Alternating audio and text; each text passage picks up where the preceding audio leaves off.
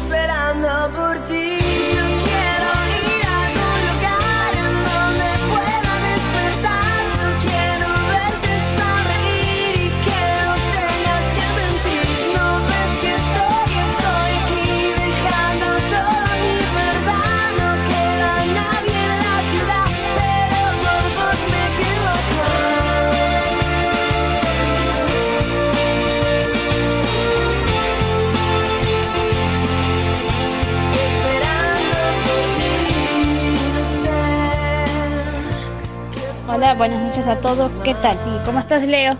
Muy bien, Priscila, gracias a Dios, la verdad que muy bien. Contento por estar otra vez de vuelta eh, en el programa y, y- y eso, más que nada eso. Muy bien, Priscila, eh, ¿sobre qué se va a tratar este programa? Bueno, el programa de hoy se va a centrar más que nada sobre la ciberseguridad. Sí, ¿no? La ciberseguridad.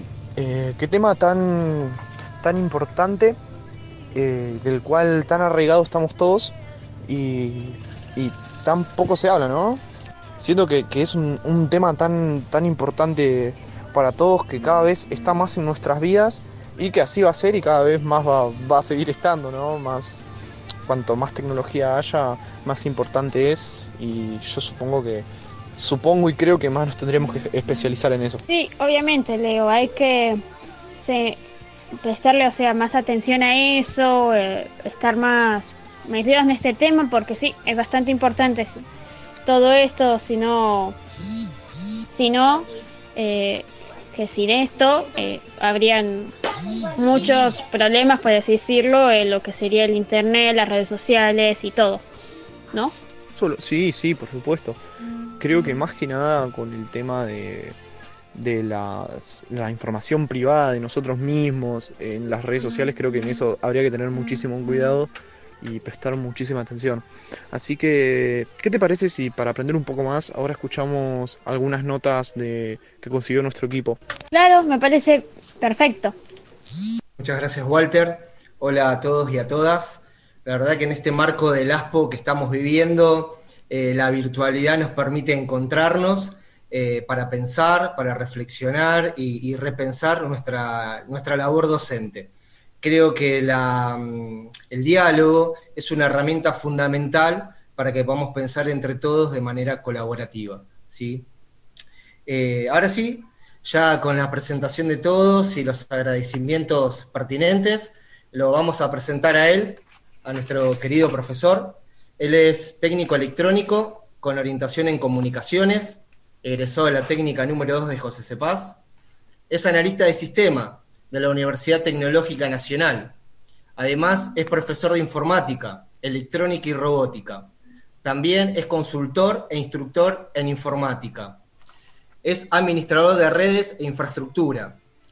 Realizó diferentes especializaciones en administración y seguridad de redes de datos amplios, seguridad informática, redes sociales y ciberseguridad. Lleva a cabo diferentes perfeccionamientos en seguridad informática en redes LAM, en Checkpoint, en Fortinet y Fundación eh, Telefónica Movistar. Asimismo, tiene un amplio, una amplia trayectoria con el sector socioproductivo, Carrefour Argentina eh, como administrador de red y área tecnológica, Bimbo Argentina como soporte técnico en red, entre otras más. ¿sí? Tiene un amplio currículum nuestro, nuestro profesor. Así que bueno, te damos la bienvenida, Roberto, para que nos te podamos escuchar entre todos acá. Bueno, buenas tardes a todos. En principio agradecer un poco la presencia de, todas las autoridades acá este, en, esta, en esta charla, que obviamente es una charla apuntada a la privacidad y seguridad y ciberseguridad. Ahora voy a explicar un poquito por qué estos títulos y esta, y esta información, ¿no? Eh, básicamente dar una charla eh, de, carácter sencillo, no con contenidos este, técnicos amplios, pero sí este, dentro de lo que hoy sucede en el área este, digital, dentro del uso de dispositivos electrónicos, ya sea celulares, ya sea dispositivos a través de Internet, este, y la seguridad y la privacidad eh, de- de nuestros datos es muy importante. Este, hoy está más que nunca este, en, primer, eh, en, primer, en el primer escalón de lo que deberíamos tener en cuenta como, digamos, eh, seguridad propia de, nuestras vidas en Internet. Son momentos difíciles, momentos donde una pandemia nos metió a todos adentro de, de- de un hogar y nos hizo trabajar con tecnologías que todo esto venía ya este, ma- manejándose de alguna forma que en el futuro iba a ir avanzando, pero en muy pocos meses eh, esto dio un vuelco bastante importante a nivel tecnológico y a nivel preparación en el área de seguridad de datos. Eh, no muchas empresas, compañías y personas estaban este, habituadas a usar dispositivos electrónicos, entonces todos salimos corriendo a buscar los dispositivos que teníamos guardados dentro de los cajones y ponerlos a funcionar tanto para el estudio, para el trabajo y para un montón de situaciones en las cuales hoy nos vemos todos este, inmersos. Eh, por eso yo en la presentación del, flyer escribí un poco que el aislamiento social eh, por el COVID-19 disparó el uso de las nuevas tecnologías, por supuesto, este, para poder trabajar a distancia. Eh, la idea de esto es saber, saber concientizar qué datos a partir de ahora este, vamos a empezar a utilizar cada vez más. El término de ciberseguridad antes se conocía como tal vez seguridad de la información, pero hoy migró y el término más conocido y que engloba muchísimo lo que es la parte de datos y seguridad personal a nivel comunicaciones es la ciberseguridad.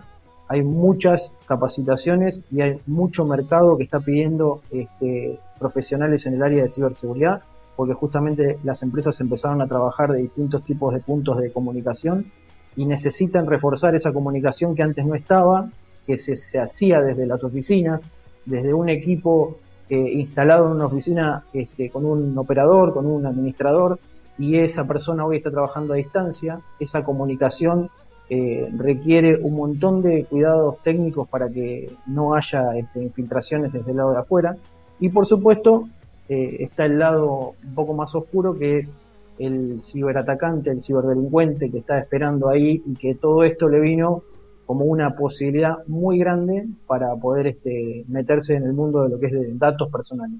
Tanto por el, mal uso y el buen uso y cuánta, cuánta cantidad de horas deberíamos tener dispositivos en nuestras manos, eh, qué tipo de, cuidados deberíamos tener este, y que a qué edades teóricamente deberíamos empezar a usar dispositivos. Este, por supuesto, los, los más jóvenes, ¿no? Eh, no voy a meterme en ese lado porque eso lo, lo- es más para lo que es la parte médica de salud, pero sí hablando con algunos médicos conocidos, eh, me, dijo, me dijeron que en, el- en los últimos tiempos están teniendo muchas consultas sobre cu- cuestiones de, vista, ¿sí? Este, por la, cantidad de uso de dispositivos a la hora de, de manipular personas o, o chicos muy chicos. Este, entonces, bueno, todas las consultas se, digamos que aumentaron a nivel de lo que es la vista, y eso es uno de los problemas. Este, y bueno, sería bueno por ahí en algún día invitar a alguna autoridad médica para que nos hable sobre los cuidados tecnológicos a la hora de, manipular dispositivos. Como primera introducción, un poco eh, explicar que esto va a ser algo técnico, pero no apuntado a lo que es profesional, sino más que nada apuntado a lo que es cualquiera de nosotros y que podamos entender con palabras muy sencillas este, qué cosas estamos haciendo hoy en día con toda la tecnología. ¿no? Y por ahí algunas veces escuchamos decir que eh, el mal uso o qué cosas hacen las redes, las redes sociales, qué hacemos nosotros con las redes sociales, este, que son muchos de los de las consultas que por ahí a mí me hacen personas y en realidad la pregunta sería totalmente al revés. ¿Qué hacen las redes sociales con nosotros? ¿no? Eh, justamente esa es una de las cuestiones más importantes. Así que lo primero y principal, muy coherente para este momento, a medida que vamos haciendo el uso de las tecnologías, vamos dejando una huella digital marcada en cada uno de los procesos tecnológicos que hacemos. O sea, ya sea redes sociales, aplicaciones, comunicaciones, todo lo que hacemos en Internet deja una huella digital. Y esa huella digital depende mucho de nuestra identidad digital. Básicamente la identidad digital de cada una de las personas es qué trayectoria tiene cada persona en el mundo de la, de la, de la tecnología, ¿no? ¿Qué hizo, qué no hizo? Y eso, lamentablemente, está todo eh, guardado. O sea, nosotros podemos entrar a los circuitos de los que son redes sociales, aplicaciones y distintos tipos de herramientas, y es, pero es muy difícil salir. Todas las, las posibilidades de redes sociales tienen la posibilidad de bloquear la cuenta, cerrar la cuenta, pero esa información queda en el historial de esa red social. Nosotros no podemos eliminar. Por eso siempre se dice en la jerga de la tecnología y las comunicaciones que todo lo que sube a Internet nunca baja. Y obviamente ahí está el, el lado de la, de la ciberseguridad. ¿Qué pasa con todo lo que subimos a Internet? ¿Qué sucede? ¿Dónde va? ¿Cómo va y cómo vuelve? Si es que vuelve. ¿Y qué cosas pueden hacer con esa información? Para describir un poco más este momento, pensar, por ejemplo, en una aplicación que salió hace un año o un par de, años atrás, que era una aplicación que nos volvía viejo, que sacábamos una foto y automáticamente nos mostraba una foto de cómo íbamos a ser viejos nosotros.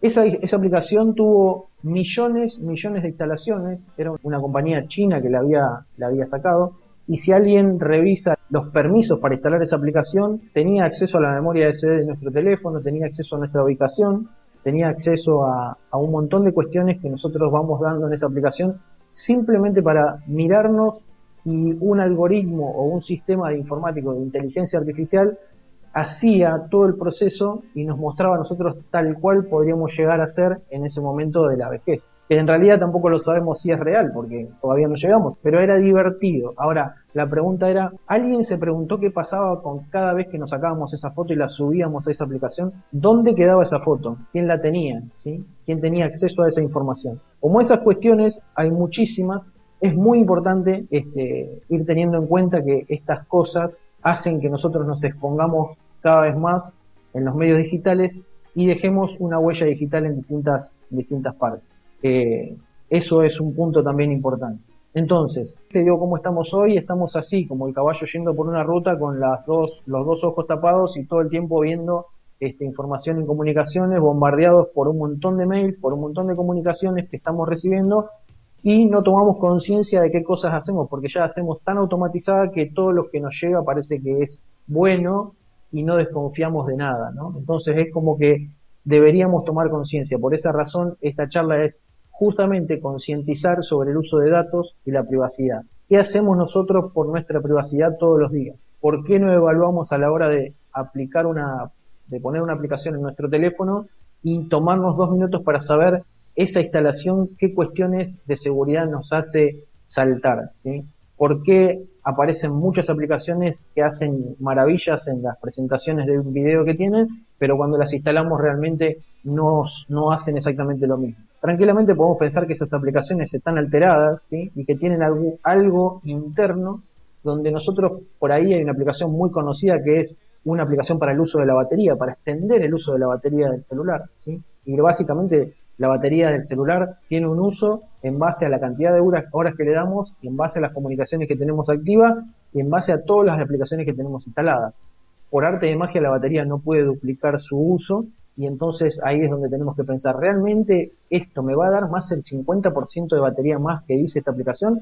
¿O es simplemente para que nosotros la instalemos y podamos meter en nuestro teléfono a través de una aplicación que se instala algo oculto para que alguien tenga acceso a nuestro teléfono, ¿sí? a nuestra cámara. Y pensarlo así por ahí uno dice, pero esto es muy futurista. No, no es futurista y es lo que pasa. Hoy cualquier persona puede tener en sus manos un teléfono donde puede estar este, manejado a distancia, escuchando el micrófono eh, y no es nada eh, de película. Sucede, sucede mucho y a la vez tener acceso a nuestros correos, a nuestras claves y a nuestras, nuestra vida diaria, nuestra ubicación, todo, todo lo que está ahí adentro. ¿Cómo hacemos para poder evitar que esta información se pierda ¿no? y darle más seguridad en las redes sociales? La cuestión de esto es no asustar. No es una charla para asustar, es una charla para concientizar. Y esto está hecho para tanto la gente adulta como para también los adolescentes. Este, en los adolescentes debemos concientizar un montón todo lo que son los peligros y explicar que cada cosa que hay no necesitamos hacer clic sobre todo lo que vemos. Necesitamos ver que las posibilidades de las cuestiones que nos llegan sean miradas con atención, sean premeditadas, decir vale la pena entrar a este sitio cuando buscamos información y sin saber a qué páginas nos, metemos, estamos poniendo en peligro todo el tiempo nuestra seguridad. Y acá decía que al final se podía utilizar en contra de nosotros y justamente es lo que pasa. Si nosotros publicamos algo que tiene algún dato importante, obviamente se puede utilizar en, eh, en, contra de nosotros porque se puede aplicar alguna extorsión ¿sí? o alguna imitación o algún robo de identidad. Y robo de identidad básicamente es una persona hacerse pasar por nosotros. Hoy hay muchas formas de hacer eso este, y tenemos muchas aplicaciones en el mercado que pueden hacer eso, desde el robo de una red Wi-Fi este, a distancia sin eh, tener acceso a físico al equipo, ¿sí?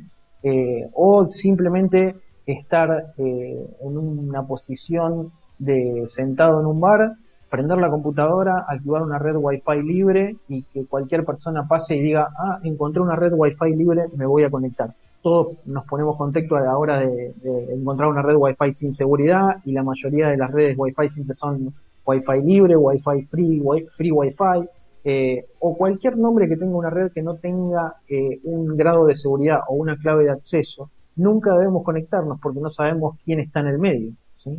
La idea de esto es que si alguien da una conexión a internet libre y nosotros nos conectamos, nos conectamos pensando que estamos salvados porque tenemos una conexión este, libre, sin control y que tiene una velocidad amplia, no estamos muy seguros porque del otro lado no sabemos quién está sacándonos esa información, ya que estamos conectados al mismo lugar, ¿sí? a la misma red y alguien puede estar revisándonos nuestros teléfonos o nuestros dispositivos a través de esa red Wi-Fi. Por eso nunca hay que conectarse a una red Wi-Fi libre, excepto que sea de un lugar que tenga un acceso determinado, con una seguridad determinada.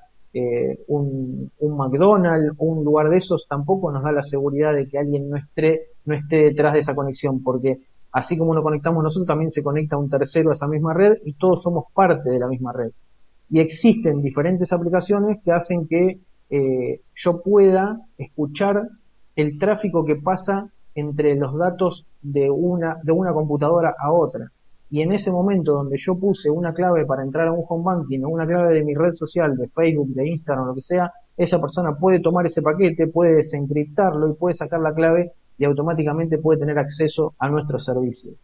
Esto es muy puntual y hay que tenerlo muy en cuenta. Por eso uno dice, Iremos a un breve corte y ya regresamos. ¿Qué es la Quédate con nosotros y disfruta de la mejor música. La protección de las redes y la protección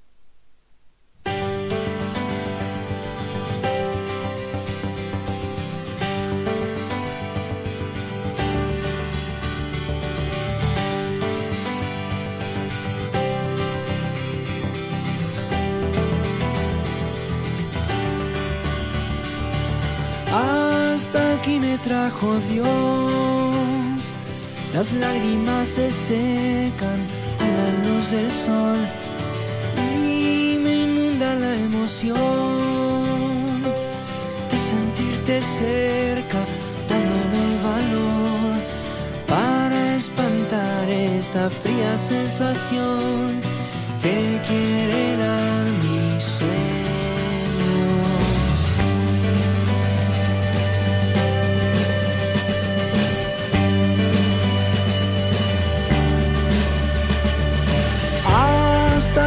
trajo Dios. Las lágrimas se secan con la luz del sol para espantar esta fría sensación que quiere dar mis sueños.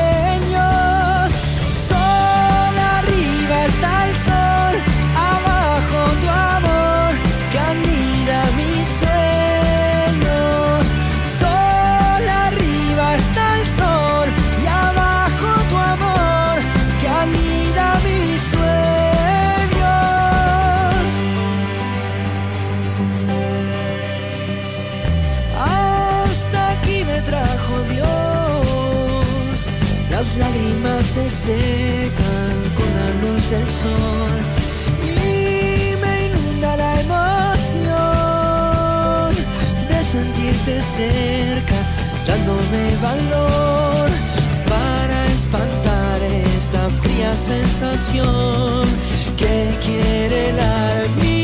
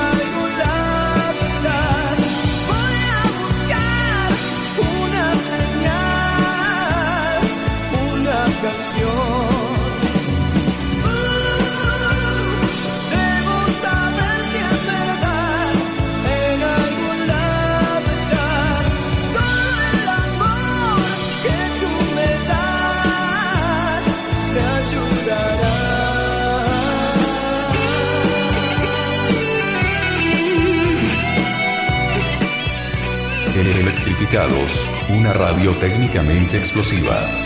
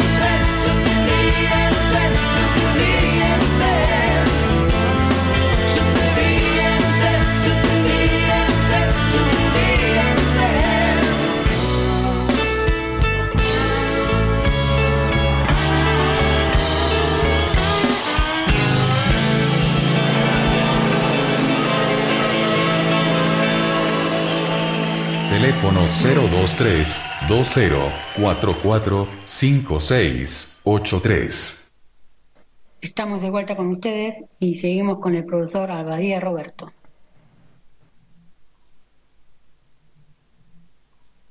¿Qué es la ciberseguridad? Bueno, la ciberseguridad es justamente la protección de las redes y la protección de nuestros datos. Ahora, la idea de esto es entender dos cuestiones. Uno dice ciberseguridad y la ciberseguridad comprende un montón de cosas. Y dentro de esto está el, hacker y el ciberdelincuente. Todos tenemos por ahí una imagen muy este, errada por ahí de lo que es un hacker y un ciberdelincuente. Por esas razones yo lo que hice fue tratar de, digamos, de hacer una diferencia este, e, entre, hackers y ciberdelincuentes, ¿no? Más que nada para poder entender un poco este, cuál es la temática de la que estamos hablando. Hasta hace un tiempo eh, estaba muy criminalizado el, nombre hacker. Si uno dice hackearon la red o hackearon el servicio de tal parte del mundo, ¿no? Entonces pensamos que el hacker es siempre malo y en realidad hoy en día este, hasta la Real Academia Española está haciendo una modificación del término hacker, ¿sí? porque justamente el hacker es una persona que está muy capacitada, ¿sí? tiene muchos conocimientos de programaciones, maneja muchos lenguajes de programaciones, maneja muchas este, temáticas de seguridad y trabaja siempre con tecnología llevando más allá todo lo que tenga que ver con la tecnología. Si un dispositivo está hecho para trabajar en una forma, el hacker lo que va a hacer es justamente tratar de modificar eso para llevarlo a los límites, ¿no? Y hacer otro tipo de, modificaciones. Obviamente que dentro de los hackers hay varios hackers. Está el hacker de sombrero blanco, el de sombrero gris y el de sombrero negro que le dicen en la jerga normal, que bueno, el del hacker de sombrero gris está en el medio de los dos, trata de ver información y por ahí si le sirve la, la usa para, para hacer algo mm, dañino, ¿sí? que nos pueda, que nos pueda perjudicar. Y está obviamente el hacker de sombrero negro que le dicen que es un hacker que este, ya buscas vulnerabilidades, ¿sí? Este, para poder hacer algún tipo de extorsión, alguna cuestión este, muy relacionada o muy parecida a lo que es un ciberdelincuente. El ciberdelincuente lo que hace es justamente buscar fallos en nuestra vida para poder extorsionarnos, ¿sí? denigrar, eh, jugar con nuestra imagen, este, hacer muchísimas actividades, extorsionarnos, ¿sí? crear spam, generar fraudes, hacerse pasar por nosotros este, para hacer distintas, distintas transacciones bancarias o cuestiones en Internet que todos hacemos este, para poder hacerse pasar por otra persona. Si yo hoy robo una clave de Gmail de cualquiera de los que estamos acá, podemos hacernos pasar básicamente por la persona que, que tiene ese Gmail y ver los mails que tiene y hacernos pasar hasta por una persona que está hablando con él vía mail constantemente, sin darnos cuenta, porque obviamente tiene acceso a toda mi información. Y eso no es muy complejo de hacer. Hay aplicaciones que se instalan hasta en los celulares para hacer eso. Y yo puedo hoy mandar un mail a cualquiera de las personas y decirle, te paso una foto que encontré eh, tuya, te paso el link para que la veas. Y vos abrís ese link y tenés exactamente la misma, la misma página que tiene Gmail. Y no, no tiene diferencias. Vos la ves y te va a pedir usuario y clave. Hay algunas diferencias para notar dentro de esas páginas, que las direcciones, por ejemplo, no son gmail.com este, y son gmail.ush1 o servidor o server 3. Son direcciones. Los dominios que conocemos como facebook.com, instagram.com, gmail.com son dominios que son iguales acá y en cualquier parte del mundo. Si ese gmail.com está puesto con una M más, una G más o un punto de más o una extensión que sea .com.hd o lo que sea, estamos frente a una página que se llama la página para capturar eh, datos, que son comúnmente llamadas phishing. Y el término phishing viene por cuestiones de, de lo que es este pescar. Lo que hay que tener en cuenta es que el ciberdelincuente, el ciberdelincuente ataca de forma indiscriminada, porque uno puede decir, ¿y qué me puede pasar a mí si yo no tengo nada valioso? ¿Sí? Mucha gente, hasta en mi casa me lo dicen, pero bueno, vos sos muy exagerado porque todo le ves un problema. Y la verdad que no, hay que ser criterioso a la hora de hacer alguna movida y a la hora de recibir un mail con información que no conocemos, ¿sí? porque seguramente están queriendo llevarnos a ese lugar donde hacemos el clic y algo vamos a entregar de parte nuestra, ¿sí? este, esa información. Y ni hablar si ponemos nuestra clave de Gmail y nuestro password, eso les va a llegar a la persona que está atacando la cuenta nuestra y obviamente esa persona va a entrar al Gmail nuestro y va a estar leyendo y mirando la actividad que tenemos nosotros sin que nos demos cuenta. Tenemos que ser muy precavidos a la hora de estas cuestiones, ¿sí? Entonces, vamos a hacer esto, vamos a mostrar, ¿sí? Que realmente un hacker no es un ciberdelincuente y que los conocimientos que tienen son muy importantes a la hora de, de aplicarlos en conocimientos. Telefónica en España contrató a un hacker para su, su, división de, de Big Data o Innovation, o sea, todo lo que tenga que ver con el manejo de datos este, en, lo que es el, en lo que es Internet y en lo que son las personas. Y esta persona, así como ustedes la ven, podrían pensar que, pero está como un alto responsable de manejo de datos de una empresa. Y así y todo, hay un montón de personas que, que hacen este tipo de, de- de actividad.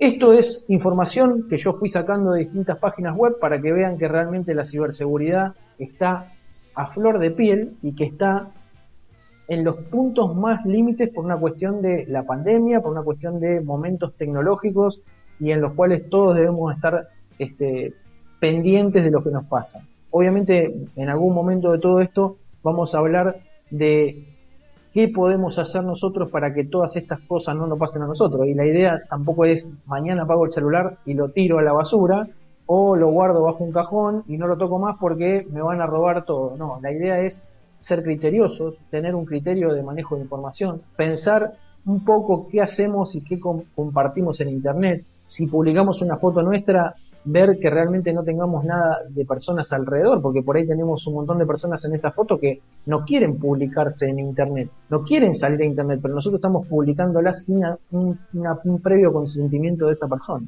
Todas esas cuestiones hay que tomarlas en cuenta a la hora de hacer publicaciones y datos personales.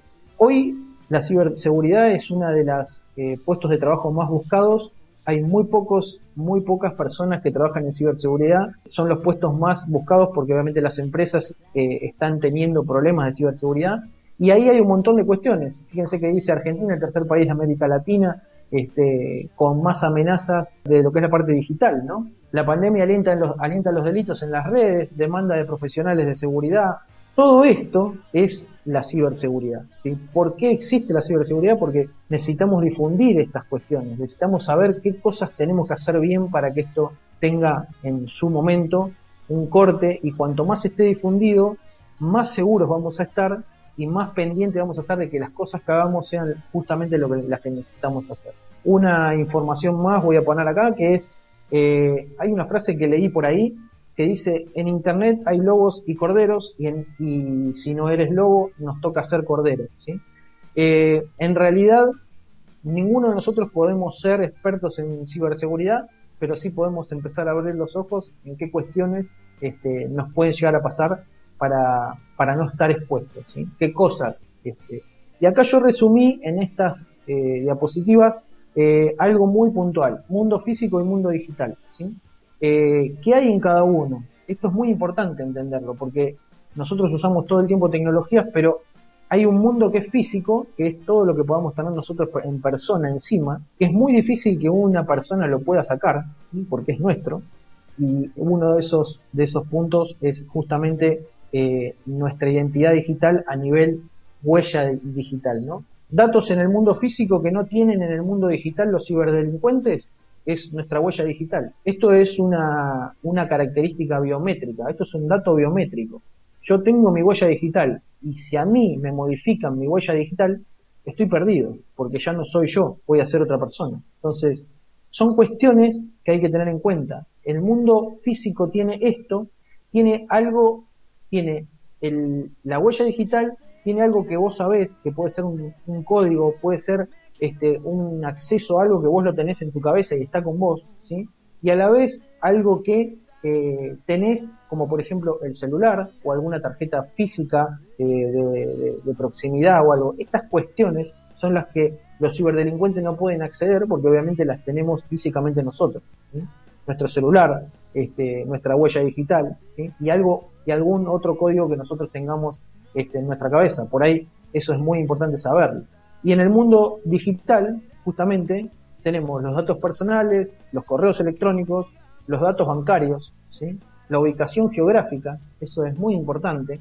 Si nosotros este, nos metemos en nuestro celular en este momento y hacemos algunas eh, cuestiones de opciones dentro de lo que es Google Maps, vamos a saber por dónde anduvimos desde el primer día que activamos ese celular con la primera contraseña que tuvimos y el primer Gmail que pusimos. Este, las fotografías y los videos. Las fotografías en los celulares guardan los datos de ubicación de dónde se sacaron. Yo en este momento podría sacar una fotografía, sacar los datos este, de GPS que tiene esa fotografía puestos adentro de la fotografía, ponerlos en Google Maps y saber exactamente dónde se sacó esa foto. Este, en qué lugar geoposicional de lo que es la parte de GPS este, podría llegar a sacarlo. Esto es algo que tenemos que tener muy en claro. El dispositivo tecnológico sirve para un montón de acciones, pero también nos perjudica a la hora de tener nuestros datos ahí. Y ni hablemos de la gente que tiene todas las claves anotadas en una libreta de notas dentro del celular. Y el celular sin patrones de registro de, de ingreso, sin claves de ingreso. Nosotros al poner un patrón de seguridad en un celular lo que estamos haciendo es agregar una capa más de seguridad para poder frenar a la persona que pasó corriendo y nos sacó el teléfono a acceder a nuestra información. Es obvio que el celular bloqueado y, con patrón y todo no es eh, imposible sacar los datos. Todo lo contrario, se puede hacer sin ningún problema y también podemos sacar la información de adentro. Y si tenemos las contraseñas de Gmail, muchísimo más todavía porque todo queda sincronizado en la nube. Esa nube que tenemos todos en la cabeza pensando que está en el cielo o en algún lado, esa nube son servidores, equipos de comunicación y, lugares donde se guarda esa información para que nosotros la podamos, la podamos manipular en cualquier parte que estemos a través de un dispositivo. Bien, otra de las cuestiones en las cuales nosotros podemos perder datos también es en los famosos mensajes que nos llegan. Hubo un mensaje hace unos días que decía, cambia el color de tu WhatsApp. Nosotros íbamos a un link y aparecía un WhatsApp rojo, o sea, como, como por ejemplo este, una pantalla roja donde nos hacía hacer algunos procesos.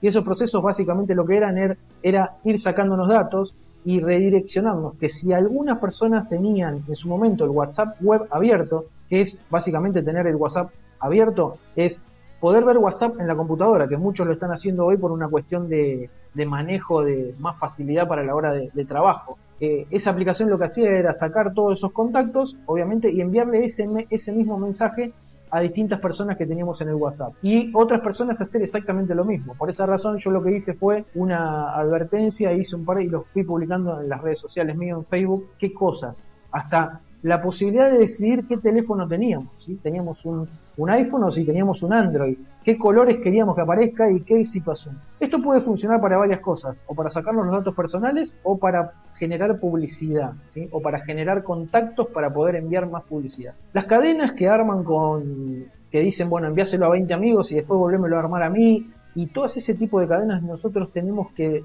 decidir de por vida no seguir con esas cadenas porque lo que hacemos es difundir más los mensajes, sumar más gente a esa cadena y hay alguien que se está beneficiando con esos contactos. ¿sí? Y cuanto más, más contactos tengan, los ciberdelincuentes tienen más posibilidad de distribuir archivos que tengan contenido de phishing, que significa pescar. ¿sí? Y si yo hago un ataque, básicamente el, el ciberdelincuente ataca indiscriminadamente a millones de personas a la vez. ¿sí? No es que nos va a mandar un mensaje a nosotros porque quiere mostrar que le mostremos algo puntual. La persona lo que hace, esta persona es mandar 100 millones de mail en el momento y con que el 1% haga clic sobre ese lugar ya tuvieron una ganancia, o una cuenta vulnerada, o un acceso a una tarjeta de crédito, o un acceso a una compra online, o cualquier cosa que tenga que ver con nuestros datos personales. Obviamente, y ni hablemos de que se pueda hacer pasar por nosotros y hacer un fraude importantísimo, que no tenemos la posibilidad de este, volver para atrás, ¿no? O sea, estamos muy expuestos con eso. Otra de las técnicas que utiliza el ciberdelincuente o el pirata informático o lo que la quieran llamar es una modalidad en inglés que se llama mirar por encima del hombro. Observan cada movimiento de nosotros sin que nos demos cuenta, cómo destrabamos un teléfono, desbloqueamos por medio del patrón, qué clave ingresamos, este, todo lo que tenga que ver con el acceso al teléfono y puede ser que en algún momento nos roben el teléfono y tengan acceso a esa información. ¿Por qué? Porque nos vieron. Hay que tener mucho cuidado a la hora de lugares públicos de manipular teléfonos, primero por el robo y segundo para ver, porque siempre hay alguien que nos está mirando y nosotros no nos damos cuenta y están observando, si hay una persona que está observando esta situación, obviamente este, en lugares públicos pasa mucho, no nos damos cuenta porque no prestamos atención pero manipular el celular donde hay muchísima gente es algo complejo porque nos están mirando hasta la dirección de Gmail, nos están mirando los códigos de ingreso y un montón de cuestiones que tenemos que prestar muchísima atención. Iremos a un breve corte y ya regresamos. La Escuela de Enseñanza Técnica número 2 queda en Coronel Suárez 2453 en el partido de José C. Paz.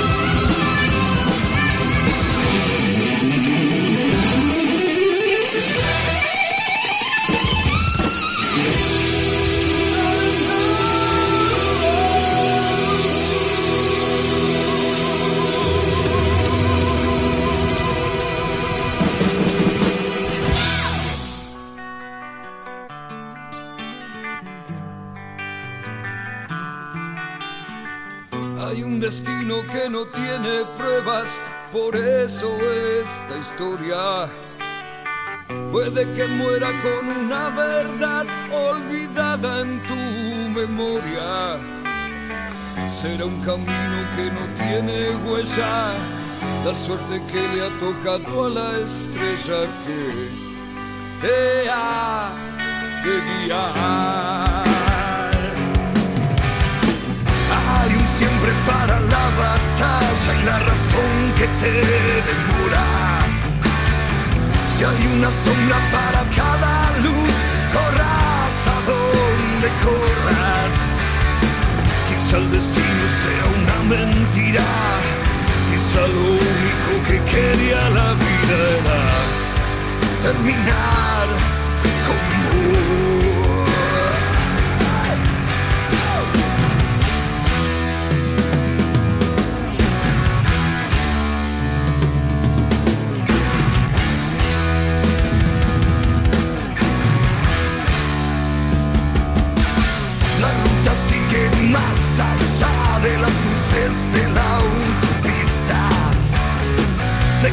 Ojo de la lágrima te perderás de vista.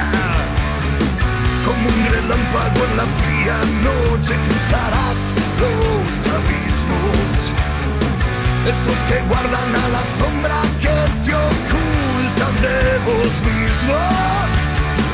Hay algo extraño ahí del otro lado que te teme y te da la mano para llegar you.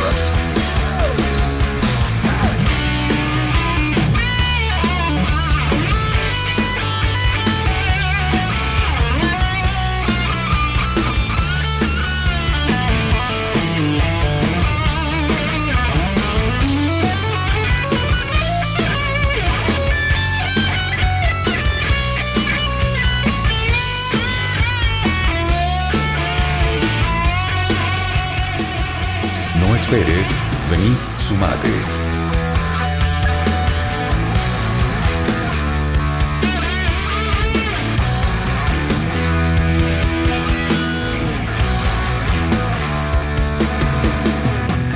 Hay un destino que no tiene pruebas, por eso esta historia ya habrá muerto con una verdad olvidada en tu memoria. Será un camino que no tiene huella, la suerte que le ha tocado a la estrella que te ha de guiar. Habrá un siempre para la batalla y la razón que te demora. Si hay una sombra para cada luz, corras a donde corras. Quizá el destino sea una mentira, quizá lo único que quería la vida era terminar con vos. vos.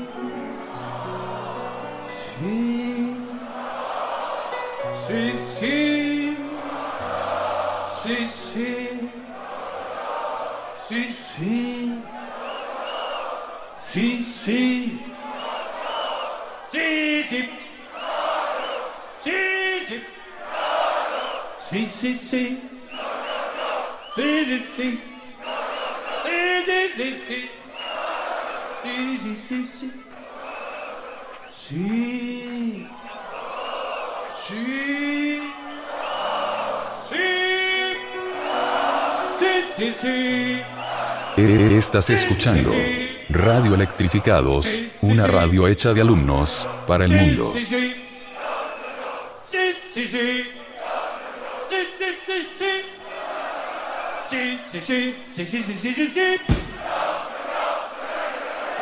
Sí,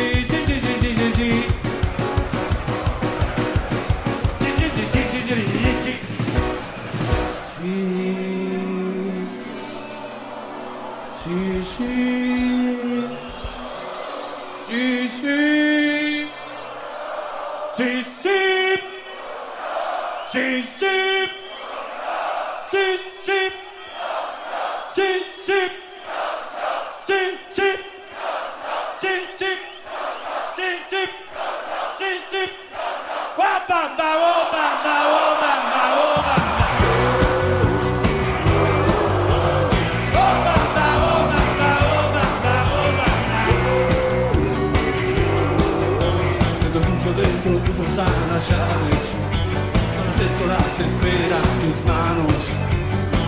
Buscan algo, buscar por afuera.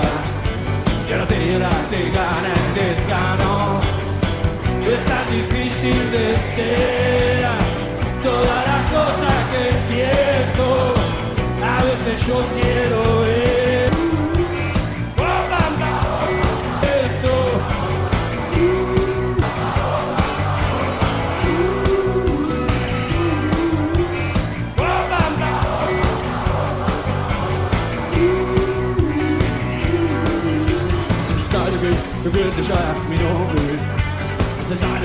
me digas a dónde querés llegar Si conmigo estás pegándote de un hombre Necesario que preguntes qué es lo que te quiero dar Porque ahora yo quiero ver Tu pierna nena tan fuertes Atrapándome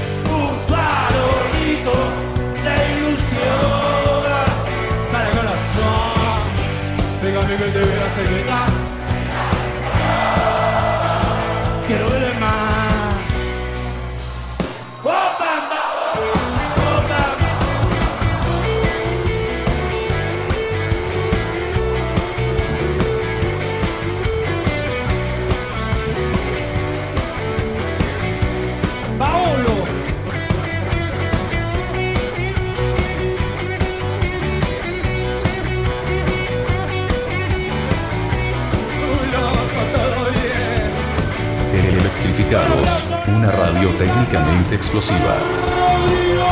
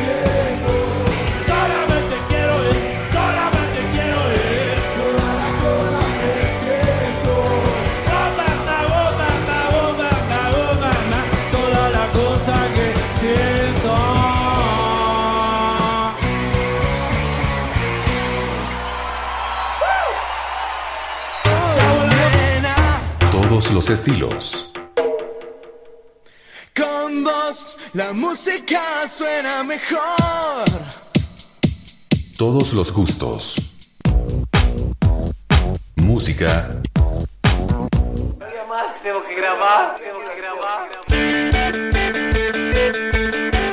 y más música en Electrificados Radio.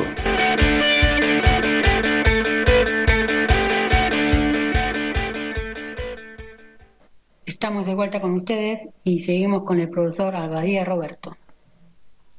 Otro de los puntos importantes son la batería.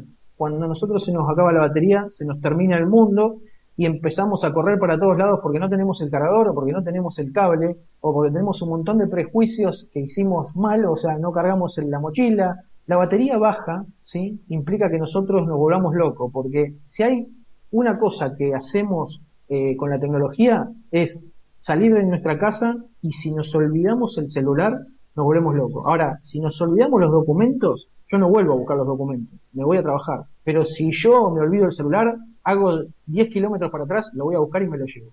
Entonces, fíjense la importancia del dispositivo en nuestras vidas. No podemos vivir sin el celular porque sin el celular se nos termina toda comunicación posible con todo el mundo. Hay expertos que hablan que eh, hay chicos que tienen problemas de, de, digamos, de manejo de memoria por una cuestión del celular. ¿Por qué? Porque antes hacían ejercicio para acordarse números. Eh, nosotros en nuestra época los números los teníamos en la cabeza y hoy ya los números no los podemos tener en la cabeza porque tenemos una agenda.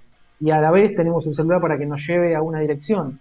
Y si hoy no sabemos esa dirección y tenemos que agarrar una guía por mapa, creo que nos vamos a complicar un poco porque estamos todos acostumbrados a manejarlo de forma automática. Entonces, ojo donde se cargan los celulares, ya sea una computadora de un amigo, la computadora de un vecino, la computadora de quien sea, porque nosotros al poner el teléfono en el, en el USB y estar conectado pensando que se está cargando, podemos tener una filtración de datos desde, a- desde ese equipo hacia nuestro, hacia nuestro dispositivo infectarlo con algún tipo de malware, ¿sí? que es un, es un virus, y después tener acceso a ese teléfono a, distancia. Eh, ojo, hacerlo en lugares de hacerlo en lugares públicos, donde hay cargadores públicos, hay lugares donde hay una base donde nosotros, nosotros podemos poner el celular a cargar, pero no sabemos lo que hay atrás de eso, ¿sí? no sabemos quién está por detrás de esa conexión USB. Si solo entrega la alimentación para la carga o solo o además nos está tomando los datos de los teléfonos. Es muy importante conocer eso. No hagas clic en todo lo que lees, esa es otra de las cuestiones. Mirar muy bien. Si a mí me llega un aviso como el que llegó hace un tiempo que decía que Adidas regalaba un montón de tapabocas, ¿sí? Y que nosotros debíamos llenar un formulario para eso y aparecía un link y nos mostraba la página de Adidas con el logo. Yo agarré ese link que me llegó, lo puse en internet, en Google, le puse solamente al costado fraude y me salió mil millones de informaciones de que eso era un fraude y que lo que hacía ese link era capturarnos nuestros datos o robarnos nuestras credenciales a la hora de, darnos de alta en una página para ganarnos algo que era un sorteo mentiroso. ¿no? Por eso hay que evaluar muy bien a la hora de hacer clic. Es muy raro cuando llegan mensajes por, por mensajes de SMS que ya no se utilizan tanto y nos dicen eh, hace clic sobre acá o un código de seguridad, un código de seguridad que nos llega, que por alguna causa alguien perdió la clave de acceso a su, a su WhatsApp y nos está enviando un mensaje para poder eh, que nosotros lo podamos ayudar. Eh, existe el secuestro, ¿sí? el secuestro de WhatsApp, no sé si todos lo sabían o no, es muy, muy probable que por ahí algunos lo conozcan o no, pero el secuestro de WhatsApp es muy común y piden plata a cambio, ¿sí? ¿Cómo se produce? Muy sencillo. Si yo agarro una aplicación, un celular nuevo, me instalo WhatsApp, pongo el número de teléfono, tal vez tenga un celular robado, en algún momento robé el celular, abro esa agenda, tengo un montón de contactos de esas personas, sé cómo se llama, ¿sí? Elijo un número al azar y después me instalo un WhatsApp en mi teléfono pongo el número de esa persona de celular robado, ¿sí? hay que tener mucho cuidado con esto, y automáticamente WhatsApp lo que va a hacer es mandar un mensaje de validación por SMS a esa persona, ¿sí? para que le demos de alta en WhatsApp. Obviamente yo puedo hacerme pasar por esa persona mandándole un mensaje y pidiéndoselo, ¿sí? decirle, mira, te llegó un mensaje recién que te lo envío porque estoy, eh, compré un teléfono nuevo y no puedo recibir el mensaje, pero te lo envío a vos. Básicamente lo que está haciendo es darme la posibilidad de que yo habilite el WhatsApp de esa persona en mi teléfono y a partir de ahí su teléfono deja de funcionar en WhatsApp y secuestre esa cuenta. El segundo paso es mandar un mensaje a esa persona y decirle, eh, tengo tu, WhatsApp robado, Ahora lo único que quiero es que me deposites una plata para que yo te pueda devolver ese código y puedas instalarlo de nuevo en tu teléfono. Cualquiera de nosotros va a acceder a esa posibilidad porque obviamente que nos roben el WhatsApp sería una locura. Pero hay un montón de métodos para que esto no pase. Otra de las tácticas utilizadas para el robo de información es el método man, eh, man in the middle, ¿sí? que sería el hombre en el medio. Básicamente es una explicación sencilla, es abrir una red Wi-Fi en cualquier parte pública, ¿sí? ponerle Wi-Fi libre y que todos se conecten a mi conexión de Wi-Fi. Otra de las cuestiones que podemos hacer para verificar nuestra situación digital, ¿sí? nuestra identidad digital y saber si hay algo malo entre nosotros es salir a las redes y practicar una palabra que yo le llamo el ego surfing, ¿sí? que por ahí se ha nombrado muchas veces. El ego surfing ¿sí? es, viene de ego de yo, por ejemplo. Nosotros podemos buscar nuevo, nombre, apellido, número de documento, número de quill, dirección de Gmail, eh, todo lo que nosotros querramos buscar de nuestros y vamos a encontrar un montón de información dando vuelta por todo el, por todo el, por toda la web y nos vamos a dar cuenta que, esa información llegó ahí o por, por, nosotros o llegó ahí por otras personas, ¿sí? alguien lo puso. Entonces, esa información que está dando vuelta en internet es justamente lo que es la identidad digital, es todo lo que vamos haciendo y todo el rastro que vamos dejando. Es importante buscarse en internet, ver dónde aparecemos y entrar a esos sitios y darnos de baja, tratar de salir de esos sitios, si no los utilizamos. Muchas páginas que nos ofrecen servicio, o por ahí en algún momento hicimos una búsqueda de información, pero nos pidió que nos demos de alta y que nos demos de alta con un usuario y una clave de Gmail, y ese usuario quedó dando vueltas por ahí. Si esa página es atacada, si esa página es atacada o es hackeada o tiene alguna vulnerabilidad y entran a esa página podrían llegar a sacar nuestras credenciales que están ahí guardadas. Entonces, esa información también es importante tener en cuenta eh, cómo la manejamos. Ahora, la pregunta es, ¿es posible eh, borrar la huella digital? La verdad que no. Eh, la huella digital es lo que somos en Internet y lo que vamos a hacer siempre. Y lo que hicimos mal va a quedar ahí. El ransomware básicamente no vamos a explicar muy técnicamente lo que es, pero sí eh, el ransomware lo que hace es instalarnos un virus en la computadora a través de cualquier canal, mail, lo que sea, pero nos llega a nuestro, a nuestro dispositivo o a nuestro, y nos secuestra la información. Lo que hace es básicamente encriptarla, ponerla en una carpeta cerrable, ponerle una llave, un acceso, una clave de acceso, y a la hora de que nosotros querramos abrir esos documentos, nos va a decir este cartel, nos va a dar un tiempo, ¿sí? Y nos va a decir que nosotros vamos a tener que hacer un pago a través de un proceso, ¿sí? Que ni siquiera es un pago en pesos, es un pago en Bitcoin, que es una moneda criptográfica, ¿sí? que tiene una determinada característica, no puede ser rastreada, ¿sí? y trabaja a través de canales de comunicaciones como lo que es Internet profunda y, un montón de cuestiones de lugares bastante complejos, que en algún momento podríamos llegar a armar una reunión y hablar sobre lo que es la dark web y lo que es Internet profunda y lo que es deep web, que son es como la Internet que conocemos nosotros, pero ocultan, ¿sí? que no hay ningún tipo de rastros en la internet que conocemos nosotros. Para entrar a ese tipo de sitios hay que entrar con herramientas de ciberseguridad, digamos de ciberdelincuencia, bastante compleja, y hay mucho delito, eh, venta de drogas, venta de armas, secuestros, un montón de cuestiones que por ahí muchos no saben ni que existe, y esto realmente es así. Eh, no tenemos por qué meternos en esos lugares, pero existen, ¿sí?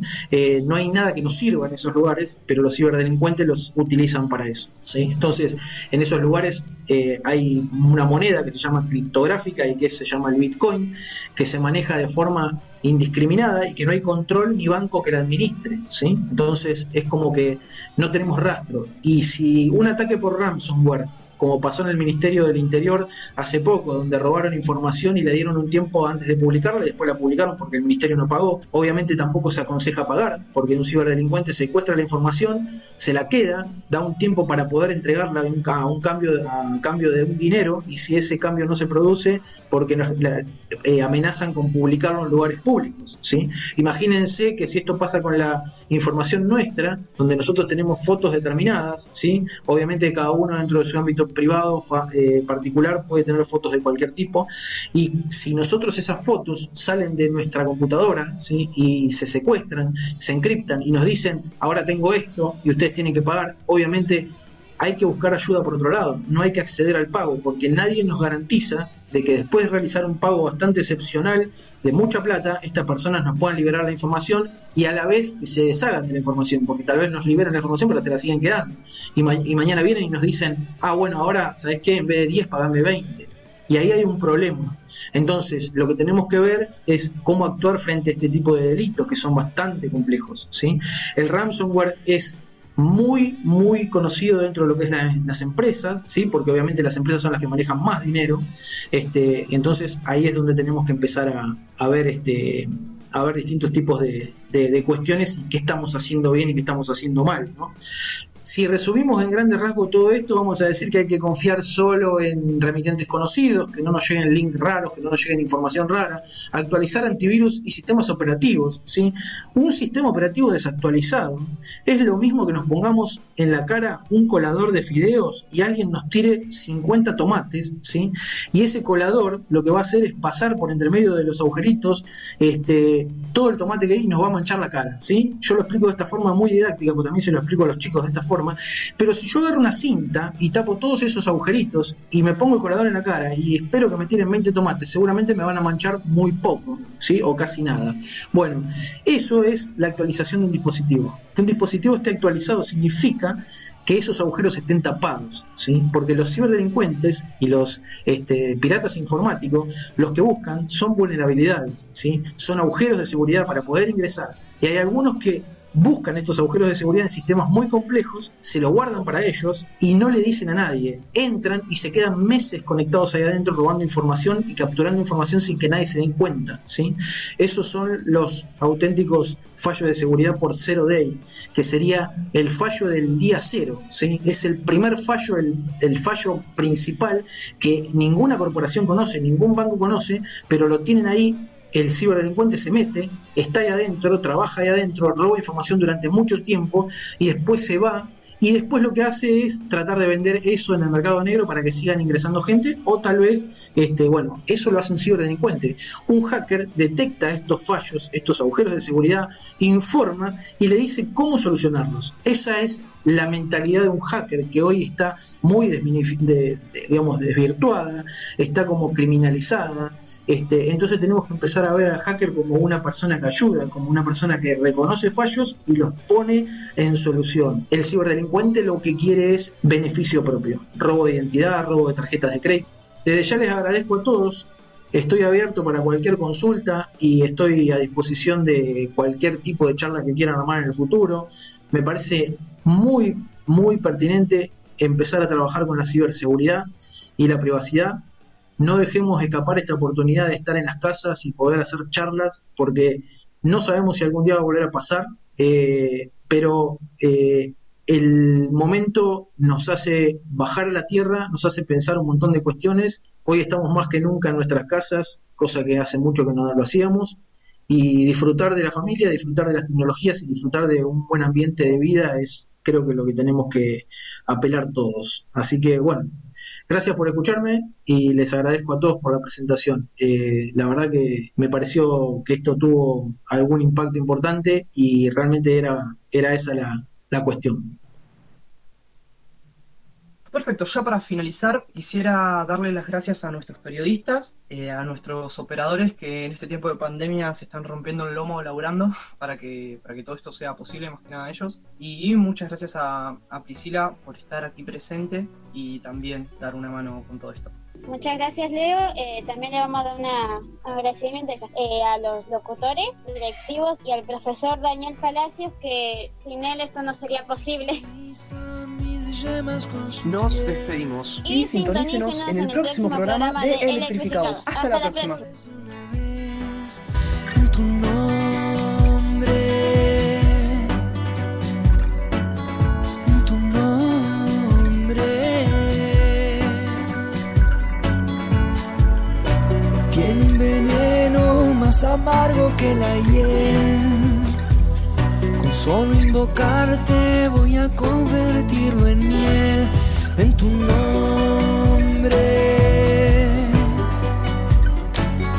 en tu nombre. Cuando te busco